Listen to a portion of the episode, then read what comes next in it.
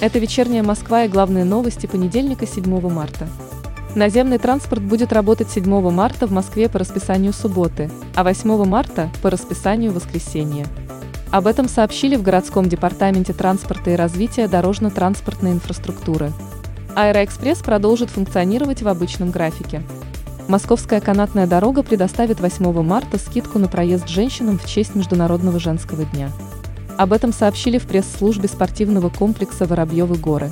Скидка в размере 15% будет доступна женщинам и в кафе канатной дороги. Дети до 7 лет смогут прокатиться бесплатно. За прошедший день в Москве в больницы с коронавирусом попали 216 человек, что меньше показателя предыдущего дня на 13,6%. Об этом сообщили в оперативном штабе по борьбе COVID-19.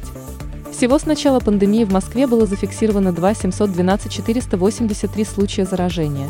Соответствующая информация была опубликована в новостном агрегаторе СМИ-2. Сотрудники Центра организации дорожного движения в феврале 2022 года установили новые и модернизировали уже работающие светофоры по 9 адресам в Москве. Об этом сообщили в Департаменте транспорта и развития дорожно-транспортной инфраструктуры города. Новые светофоры появились по четырем адресам именно в тех местах, где они были нужны, но прежде отсутствовали. На пяти других адресах СОТ улучшил уже существующие светофоры, добавил светофорные колонки и перевесил на консоли над дорогой. Минусовая температура с переменной облачностью без существенных осадков ожидается на этой неделе в Москве.